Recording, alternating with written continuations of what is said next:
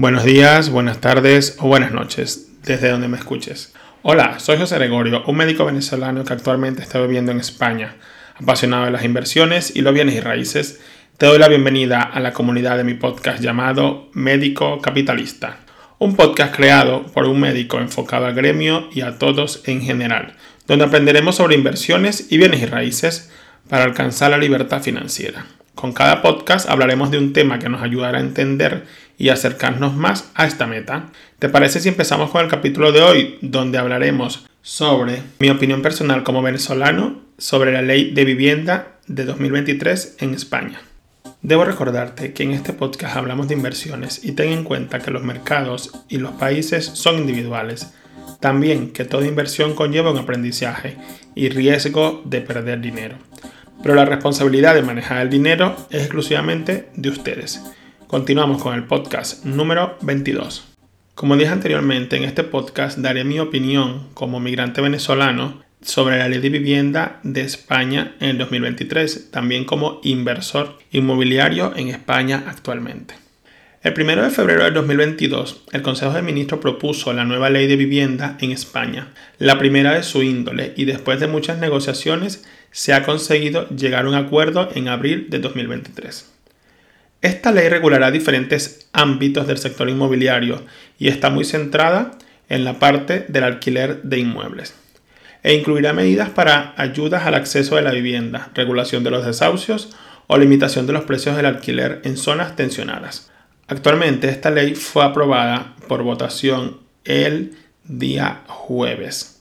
En este caso leeré los puntos más importantes y daré mi opinión personal sobre esta ley. Punto número 1. Ampliación de las zonas tensionadas en el mercado del alquiler. Se mejoran y facilitan las condiciones para la declaración de la zona tensionada, abarcando más áreas para la aplicación de estas medidas de control. La declaración de un barrio o un municipio como zona tensionada dependerá de cada comunidad autónoma incluyendo en la revisión al ayuntamiento del municipio donde se estén estudiando las zonas. Para declarar zona tensionada del alquiler se deberá cumplir al menos una de estas dos condiciones. Que el coste medio de la hipoteca o del alquiler más los gastos y suministros supere el 30% de la renta media de los hogares que el precio de compra o alquiler de la vivienda haya aumentado al menos 3 puntos por encima del IPC en los 5 años anteriores.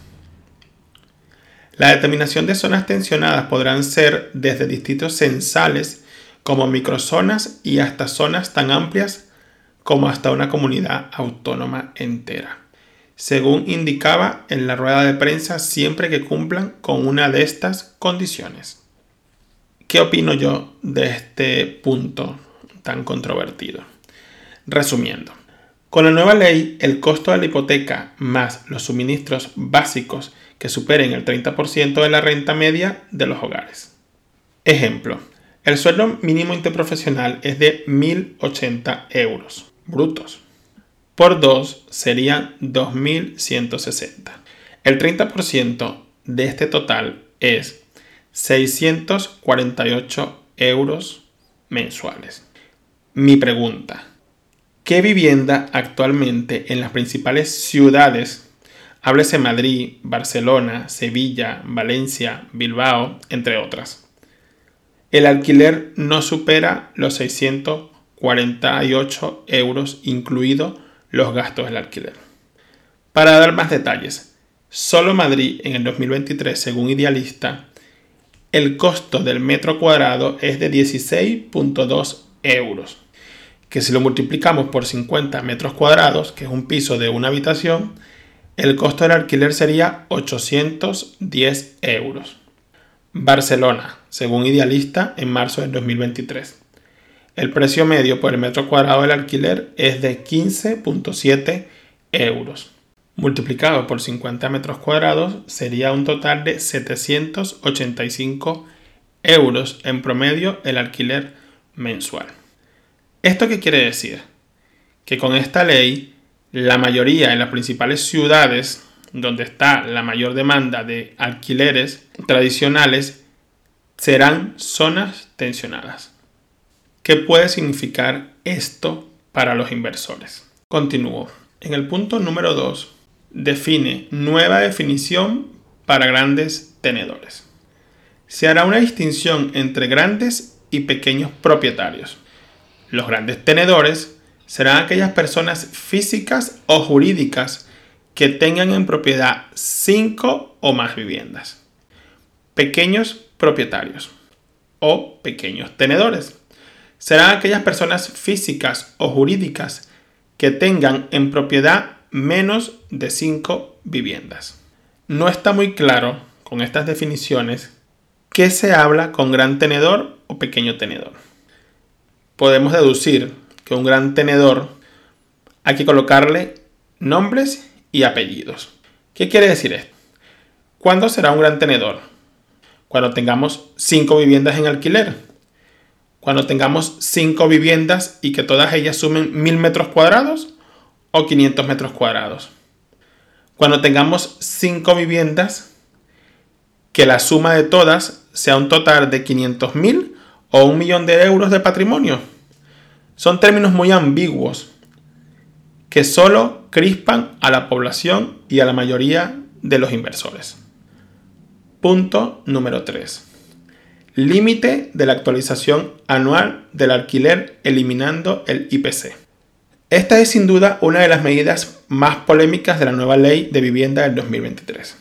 Con la nueva normativa, los precios de alquileres a partir de enero del 2024, recordemos que actualmente está limitada a un máximo de 2%, con una medida extraordinaria. Las actualizaciones de los alquileres se verán limitadas a un máximo a partir del 2024 de un 3% y quedarán desvinculadas del IPC. No obstante, se prevé que para el 2025 se cree un nuevo índice de referencia por el cual se actualizarán todos los alquileres y que será más estable e inferior al IPC, que no está definido actualmente. En mi opinión, limitar las rentas del alquiler y condenar a los propietarios al 2% en el 2023 y al 3% en el 2024 es algo absurdo y que viola el derecho de la propiedad privada y a la explotación de mis bienes. No es justo limitar a los inversores o a las personas que tengan su propiedad y decir que solo pueden subir el alquiler un 2%, cuando la inflación está actualmente hasta el 7%. Si estas personas tienen su vivienda de alquiler como un ingreso extra, que a pesar de todo tenemos que pagar impuestos porque el gobierno tiene que limitar mi propiedad privada en el contexto de que yo lo puedo explotar al precio que me dicte el mercado y no al precio que me dicte un gobierno. Debemos tomar en cuenta que la limitación a la explotación a la propiedad privada es un abuso. Y no todos los pisos son idénticos, ni siquiera en el mismo edificio. Varían de acuerdo a los acabados, a la distribución y a los muebles que contengan en su interior. Y el propietario tiene el derecho a alquilar o vender de acuerdo al mercado y a las condiciones que él mismo se plantee en el contexto de rentabilidad y ganancias, sabiendo que el bien raíz es un activo de protección frente a la inflación y los volátiles cambios políticos y económicos, al limitar. Esto hará que millones de inversores o personas comunes con pisos de alquiler no quieran arriesgar sus ahorros en una propiedad que pueda ser tocada por el gobierno y traerá como consecuencia bajadas del mercado del alquiler y aumento en el precio de los mismos. Todo lo contrario a lo que según quiere esta ley. Pero, a mi parecer, todos los políticos lo saben, porque esto no es nuevo, esto ya se ha intentado en otros países y para no ir muy lejos, ya se ha intentado en Barcelona. Y no funcionó. Las cosas se salieron de control y los precios del alquiler se fueron a la alza. Punto número 4. Regulación del precio de los alquileres en zonas tensionadas.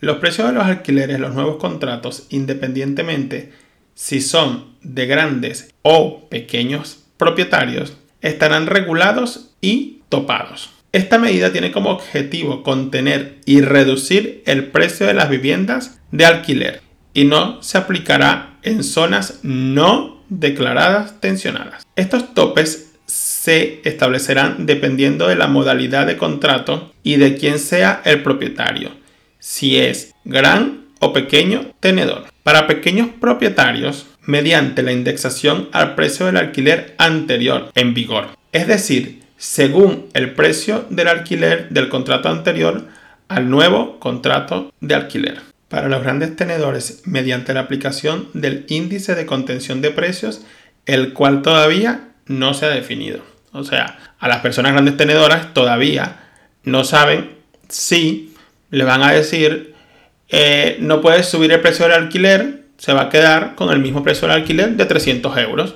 Así hayan pasado 5 años. Esta ley también contempla la inclusión de nuevas viviendas de alquiler en el mercado dentro de estas zonas tensionadas, las cuales también estarán limitadas en precio según las competencias de cada comunidad autónoma. Mi opinión personal es que al calificarte como un gran o pequeño tenedor, que me parece algo absurdo y contra toda norma, es como que te categoricen como pobre o rico. Pero no es lo mismo tener 5 pisos de 30 metros cuadrados a tener 5 pisos de 200 metros cuadrados cada uno. No obstante, te dirán cómo explotar tu inmueble. En el caso de que tengas una hipoteca variable, será desgastante y contraproducente y miles de propietarios sacarán sus inmuebles del mercado, solo por el temor de que te limiten tus ingresos, o tendrán que crear vías alternas para continuar en el mercado. En conclusión, las leyes son para el beneficio de todos y no del tinte político que quiera el gobierno de turno. La excusa de las zonas tensionadas, cuando por lo anterior pensamos que serán todas las zonas de las principales comunidades autónomas de España. Esto permitirá que miles de inversores y propietarios tengan que sacar sus inmuebles del mercado, incluso vendiéndolos o dejándolos cerrados o incluso yéndose a vivir a esos inmuebles. Número 5. Obligación del casero a pagar la comisión de la inmobiliaria. Los gastos y honorarios inmobiliarios producidos por el alquiler de un inmueble correrá siempre a cargo del propietario. Esta medida no afectará mucho al propietario del inmueble, pero sí al inquilino, porque este sobrecoste se verá reflejado en el monto del alquiler, posiblemente así como algunos reflejan en sus tablas los seguros impagos para obtener la rentabilidad deseada. Número 6. Prohibición del aumento del precio del alquiler con los gastos extras. Se prohíbe aumentar el precio del alquiler añadiendo nuevos gastos, comunidad o tasa de basuras, etc. Resume literalmente el mismo punto anterior. Algunas amistades me han dicho que le cobran el alquiler, pero aparte le cobran los impuestos de basura, comunidad, que no es lo ideal, por supuesto, como inversor debería ser que en el costo del precio del alquiler incluya todos estos gastos para que así no se incurra en otros gastos el inquilino. Siempre diciendo al inquilino que el costo del alquiler cubriría el impuesto de basura y por supuesto la comunidad. Lo que si no cubre sería los servicios del piso, luz, gas y agua que, como es un consumo personal, sí tienen que cancelarlo o pagarlo aparte. Punto número 7. Prohibición de acuerdo entre las partes, contrarias a la ley de la vivienda. El concepto de contrato es un acuerdo entre dos partes o entre las partes que van a figurar en el contrato. Ese es el concepto de un contrato se eliminan las cláusulas que permitían la no aplicación de las medidas que contienen la ley, de existir un acuerdo entre las partes. Lo que quiere decir el gobierno con esta ley es que desde una posición preponderante el propietario sobre el inquilino, que suele darse de manera habitual, el inquilino podría verse forzado a renunciar por contrato a las medidas y derechos que contiene la ley para conseguir el contrato. Con esta ley el gobierno quiere tener todo atado y prohíbe dichas cláusulas. Nuevamente, están interfiriendo en la propiedad privada y en los contratos entre arrendador y arrendatario.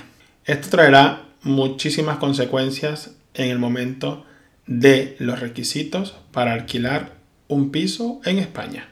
Y ahora llegamos al punto número 8, que me parece que es el más álgido de esta nueva ley. Y por supuesto, trasloca lo que es la propiedad privada en España. Son nuevas medidas de protección frente a los desahucios. Poner fin a los desahucios sin fecha predeterminada, así deberá ser obligado a establecer una fecha y una hora para llevarlos a cabo.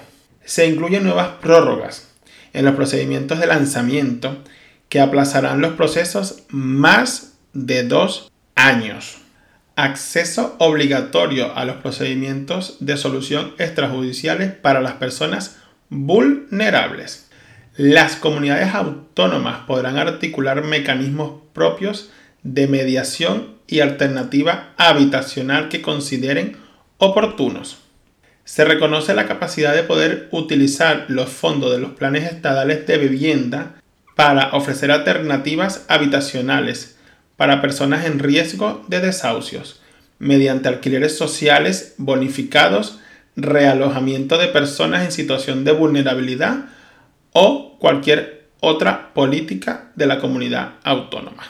Este es el punto donde quería llegar porque al ser venezolano, como dije anteriormente, tengo que dar mi opinión porque esto ya se implantó gracias al socialismo en mi país hace muchos años y las consecuencias fueron nefastas.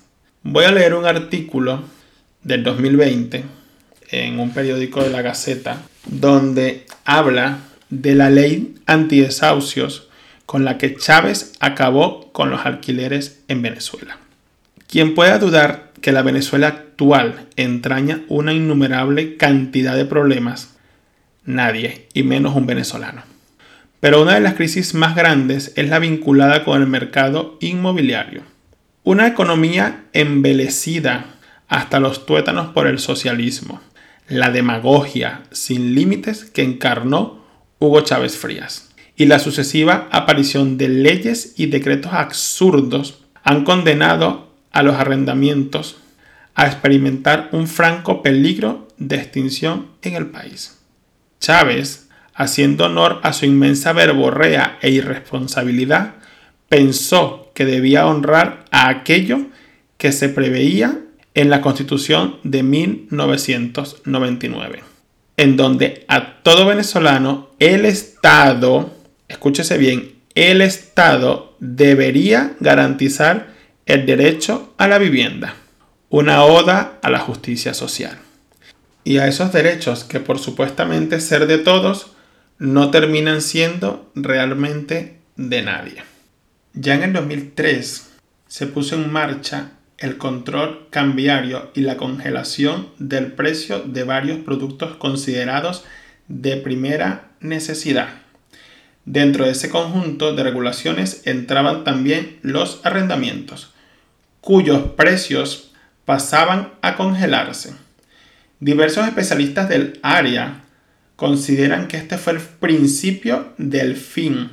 Desde entonces, la oferta de alquileres en Venezuela comenzó a decaer a niveles alarmantes.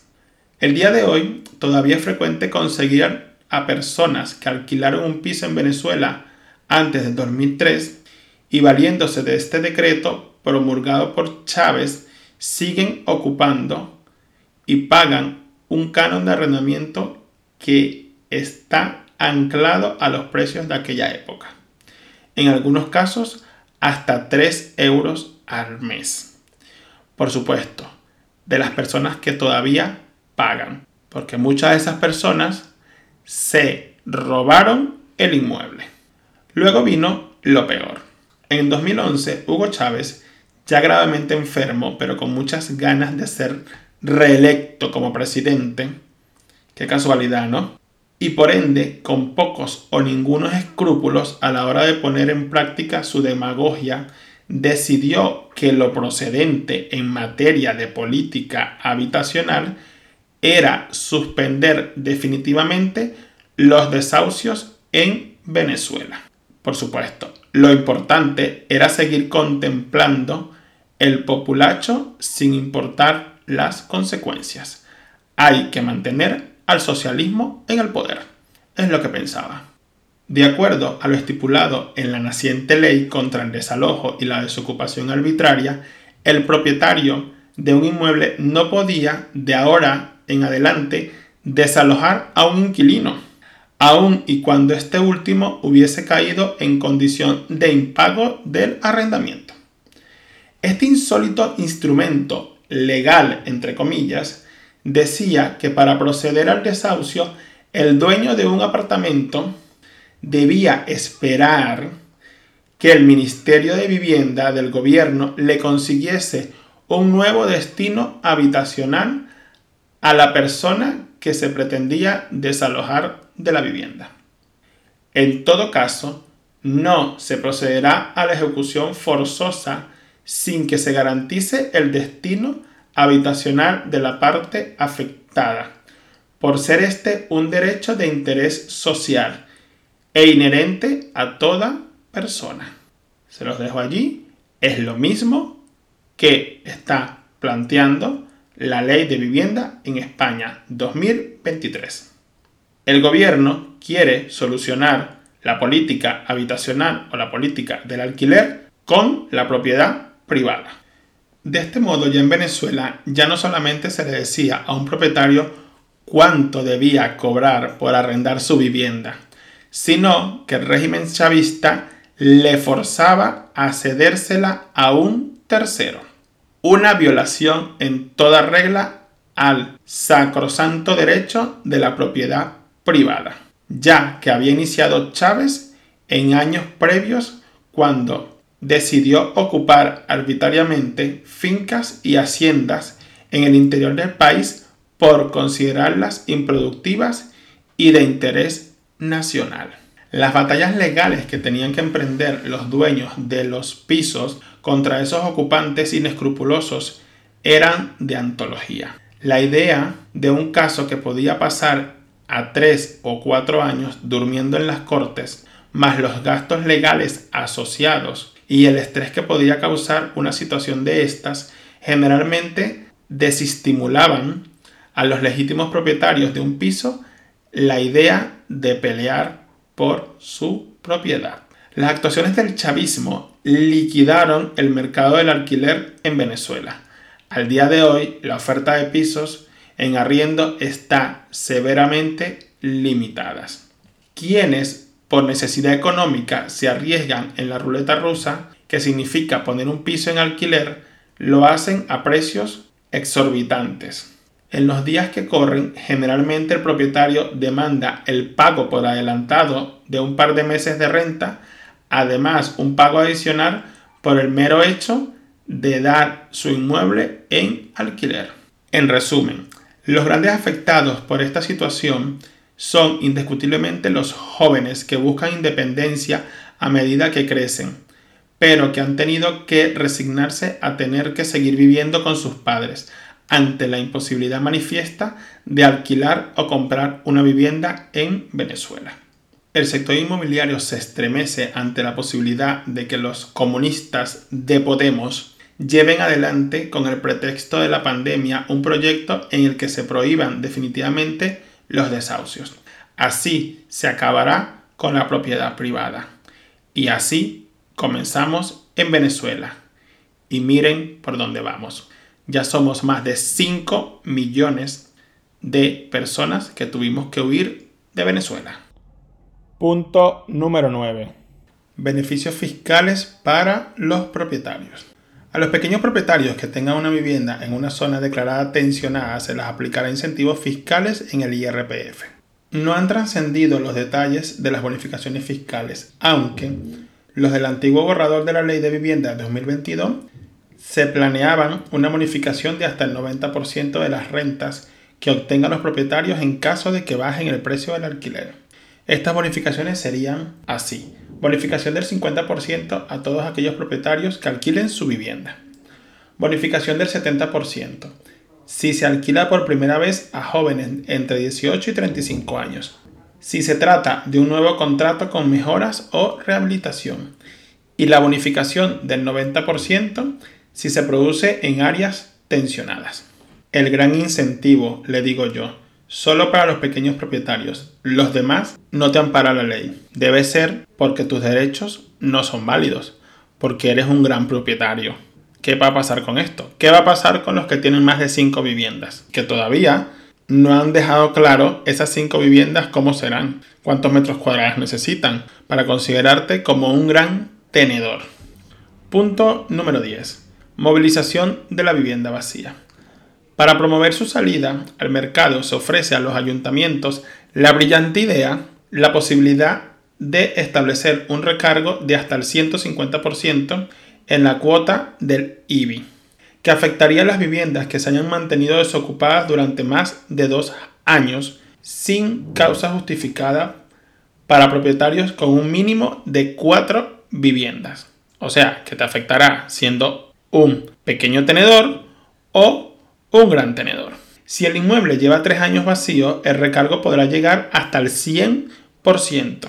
Por último, está la opción de elevarlo otros 50% adicional en el caso de que inmuebles cuyos propietarios tengan dos o más pisos en el mismo territorio municipal. ¿Qué te parece? Quieren tener todo bien atado. Entonces, la vivienda vacía, por supuesto, no pueden dejártela que tú la tengas vacía y que tú hagas con tu vivienda lo que tú quieras.